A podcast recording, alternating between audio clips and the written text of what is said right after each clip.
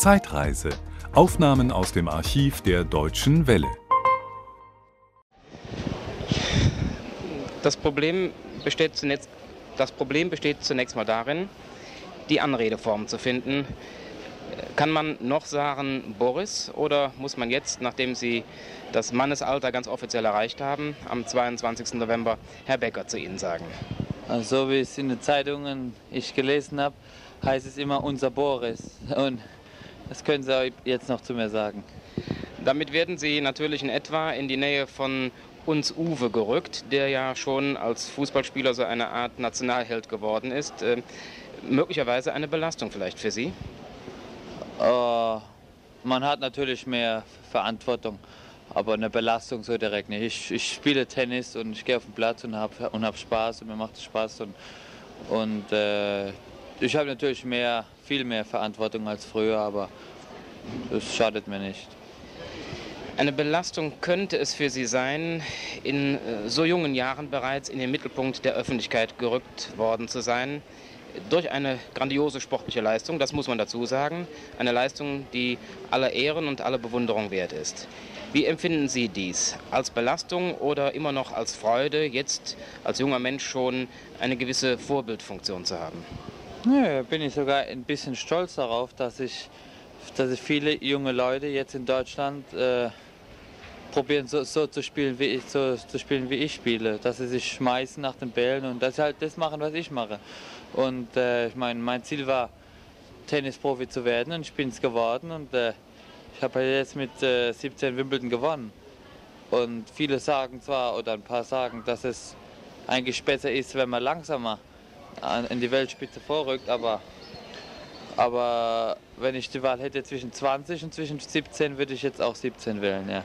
Aber Boris, Sie reden jetzt nur vom Tennis. Ich meine, Sie haben ja auch äh, letztlich durch Ihre Arbeit, denn das Tennisspiel ist ja für Sie Arbeit, durch Ihre Arbeit, durch Ihre Erfolge gewisse menschliche Vorbildfunktionen übernommen. Wie sehen Sie das da? Auf der einen Seite haben Sie, was sicherlich nicht für alle Jugendlichen äh, vorbildhaft sein sollte, Ihre Schule frühzeitig beendet. Auf der anderen Seite haben Sie aber in Ihrem Beruf, bei Ihrer Arbeit Großartiges geleistet. Also die menschliche Vorbildfunktion, wie beurteilen Sie das? Äh, ja, das stimmt, das ist ein, ein anderer Punkt. Äh, Vorbild. Sie äh, sind zum Beispiel als 17-Jähriger noch mit dem Bundespräsidenten zusammengeführt worden, äh, der letztlich das Gespräch auch mit Ihnen gesucht hat. Mit welchem anderen 17-Jährigen sucht der Bundespräsident schon ein Gespräch? Ja, welcher andere 17-Jährige hat Wimbledon gewonnen? Ne? Das hängt alles mit dem Tennis zusammen. Wenn ich nicht im Tennis so gut wäre, könnte ich nie, kommt der Bundespräsident nicht so ohne weiteres auf mich zu. Und es hängt halt alles mit dem Tennis zusammen. Aber mir, mir, macht, das, mir macht das Spaß. Also. Tennis spielen, das ist Arbeit. Wie harte Arbeit? Äh, wissen Sie, das ist, äh, also mir macht 90 Prozent immer Spaß, wenn ich auf den Platz gehe. Und die 10 Prozent, die es mir keinen Spaß macht, da gehe ich auch noch auf den Platz, weil es einfach eine Routine wird mit der Zeit. Und äh, man, man, muss halt drei, vier, fünf Stunden am Tag trainieren.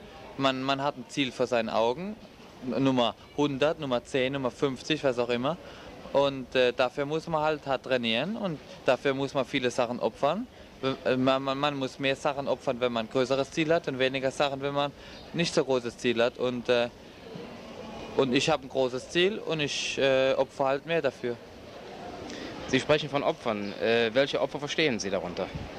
Ja, zum Beispiel, äh, zum Beispiel jetzt, ich habe gegen den Chapas verloren ne, und normalerweise also ich kenne nicht viele, ich will jetzt mich jetzt nicht selbst loben, aber ich kenne nicht viele, die dann am nächsten Tag wieder auf den Platz gehen und vier Stunden trainieren und jetzt schon seit vier Tagen. Weil äh, ich will eben nicht die Nummer 5 werden oder Nummer 4, sondern will dann noch ein bisschen Stückchen weiter nach vorne. Und äh, Beispiel an, an so einem Wetter, heute haben wir 40 Grad beinahe und ich habe meine vier Stunden wieder abtrainiert. Ne? Und äh, ich gelaufen und, und das viele Reisen, das, das mir viel, sehr viel Spaß macht. Und Manchen macht es keinen Spaß. Und äh, so, dass man jede Woche bei einem anderen Erdteil ist. Es sind halt ein paar Opfer. und die muss man halt aufbringen. Wir haben bislang von Ihren großartigen Erfolgen in diesem Jahr gesprochen. Dazu zählt Wimbledon, dazu erzählt der vorausgegangene Erfolg beim Queens Turnier in London. Äh, dazu zählen auch die Davis Cup Siege gegen die USA und die Tschechoslowakei. Sie haben auch Misserfolge gehabt in diesem Jahr. Die gehören aber, meine ich zumindest, nicht nur zum Sportler generell, sondern erst recht zu einem Athleten, der erst 18 Jahre ist. Ja, ganz klar. Also Erfolg und Misserfolg, die gehören dazu. Es gibt nicht nur Misserfolge, es gibt aber auch nicht nur Erfolge. Und äh, aus den Misserfolgen kann ich, also ich persönlich kann ich nur lernen. Und da lerne ich viel mehr als aus Siegen. Und äh, bis jetzt waren Niederlagen für mich immer sehr gut. Und äh, ich hoffe, dass es so bleibt. Das heißt also, äh, Sie nagen nicht an Ihrem Selbstbewusstsein. Nö, weil äh, also bis jetzt weiß ich, was ich kann und ich weiß, was ich noch nicht kann. Und es ist ganz egal, ob ich jetzt gegen den einen verliere oder gewinne. Ich weiß, dass ich jetzt noch nicht die Nummer 1 sein kann. Dazu brauche ich noch mindestens ein, zwei Jahre. Und äh, da, da, stört es mich nicht viel, wenn ich jetzt gegen den einen gewinne oder gegen den einen verliere. Ich, ich weiß, dass, ich, dass, es nicht von heute auf morgen geht, dass man ganz hoch kommt und äh, das weiß ich. Wir haben davon gesprochen, dass Tennis Arbeit für Sie ist. Tennis spielen, sagten Sie, bleibt für Sie immer noch in erster Linie ein Spiel. Aber wer dann als professioneller Tennissportler in eine solche Leistungskategorie geraten ist, mit dem werden Geschäfte gemacht, der macht selber Geschäfte. Wie verstehen Sie dieses Verhältnis von Geschäft, das zweifelsfrei vollkommen legitim ist im professionellen Sport und dem Verhältnis dann eben zum Athletentum? Ja, äh, wissen Sie, meine Arbeit ist auch eine. Jeder, jeder hat eine gewisse Arbeit und, und die wird bezahlt. Und äh, und so wird Tennis auch bezahlt. Und für die, die ganz oben sind, wird mehr bezahlt als die, die etwas äh, hier weiter hinten stehen. Und so ist es im Leben auch. Der, der Bankdirektor verdient auch mehr als der normale Angestellte. Und, äh, und die Spieler, die, die ganz hohen, die kriegen halt verhältnismäßig viel. Aber die können im Verhältnis auch nur zehn Jahre spielen. Und dann sind sie wieder weg. Und da müssen sie beinahe schon aus, ausgesorgt haben fürs, für ihr Leben. Und äh, das finde ich vollkommen richtig. Das sind natürlich Antworten eines jungen Mannes, der äh, so gesehen wesentlich reifer, wesentlich älter wirkt, als in seinem Pass eingetragen ist. Wie ist Ihr Verhältnis zu Gleichaltrigen, zu Ihren ehemaligen Klassenkameraden? Äh, sind Sie da noch äh, der ehemalige Banknachbar Boris oder sind Sie inzwischen der Wimbledon-Sieger? Nee, also es ist schwer, weil ich habe zu denen keinen kein Kontakt mehr. Ich lebe ich, ich, ich lebe zu meinen äh, Schulkollegen, die sind in Leimund und Heidelberg. Ich lebe nicht mehr in Leimund und Heidelberg. Und es ist schwer, dass ich mit denen noch Kon Kontakt habe. Weil äh, ich bin halt jetzt mal in Melbourne und nächste Woche in Tokio und übermorgen in äh, Buenos Aires. Und, äh, und so ist es schwer, dass ich mit denen noch Kontakt habe. Obwohl mit ein paar habe ich noch einen Kontakt. Aber äh, ich bin eigentlich nur mit, mit älteren Leuten zusammen, mit Tennisspielern, die sind alle zwischen, sagen wir, im Schnitt so 4, 25. Und mit denen lebe ich, mit denen gehe ich essen, trainieren, ausgehen, Spaß haben. Und äh, insofern bin ich eigentlich nur mit denen zusammen. Aber ich glaube, ich kann jetzt schlecht über mich selber sagen, ob ich mich verändert habe oder nicht nach dem Wimbledon-Sieg. Aber was, was die anderen Leute sagen, habe ich mich eigentlich nicht verändert. Ich weiß, was ich kann und ich weiß, was ich nicht kann. Ihr Umgang besteht aus gestandenen Männern, aus Ihrem Trainer Günter Bosch, aus Ihrem Manager Jon Tiriak.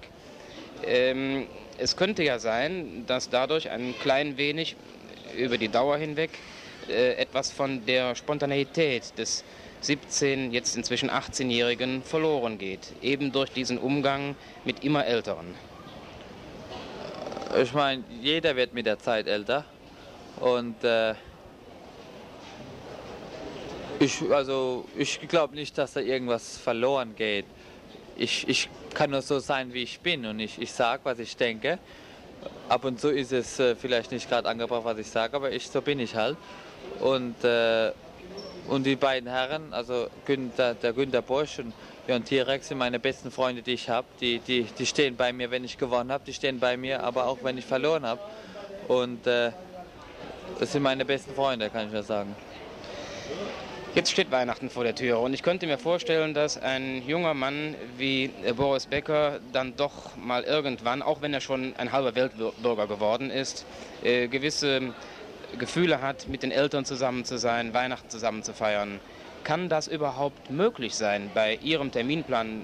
Dann ist New York mit dem Masters-Turnier wieder dran und dann gibt es wieder ein großes Turnier und dann müssen Sie nach Mexiko zum Davis Cup wieder. Was bleibt da noch an persönlicher Entwicklung, an persönlicher Freiheit übrig? Also ich kann nur sagen, da bleibt genug Freizeit übrig. Ich meine, es sind meine Eltern und die sehen mich relativ oft noch. Aber ich, ich habe jetzt halt einen Beruf und den muss ich ausüben und ich bin halt kein Schüler mehr, der jeden Tag daheim ist. Ich bin halt, der halt seinen Beruf hat, der halt alle drei Wochen daheim ist und äh, oder meine Eltern sehe. Und aber mit meinen Eltern komme ich bestens aus, was ganz klar ist. Und äh, die kommen auch zum Davis Cup und die sehe ich noch recht oft. Letzte Frage. Was wünscht sich ein 18-Jähriger, der den größten sportlichen Triumph in seiner Disziplin im Tennisspielen mit dem Sieg in Wimbledon erreicht hat? Gibt es da noch Steigerungsmöglichkeiten? Äh, viele haben das auch gefragt, ob, ob es eigentlich noch eine Motivation gibt oder was weiß ich. Aber mein Ziel war unter anderem Wimbledon zu gewinnen, aber das ist nur, das ist nur ein, eine Stufe auf dem Weg zu dem Platz, den ich erreichen will. Und da langt nicht nur einmal Wimbledon gewinnen oder einmal French Open gewinnen, da gehört noch ein bisschen mehr. Das war ein Podcast aus dem Archiv der Deutschen Welle. Schön, dass Ihnen das Angebot gefallen hat. Empfehlen Sie uns doch bitte weiter. Deutsche Welle. Mehr unter dw.com.